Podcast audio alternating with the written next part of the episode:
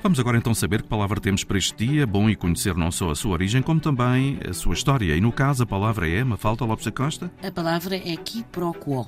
Ora, um quiproquo é obviamente um engano, um equívoco, um mal-entendido, um erro, uma confusão que pode acabar também em desacato. Também se diz de uma confusão de palavras que é um quiproquo. O termo deriva de uma expressão, uma expressão latina, e esta expressão era quid pro quo, que significa quem a favor de quem, ou seja, quem apoia quem, o que pressupõe dois lados, beligerantes ou não, mas que, no mínimo, competem um contra o outro.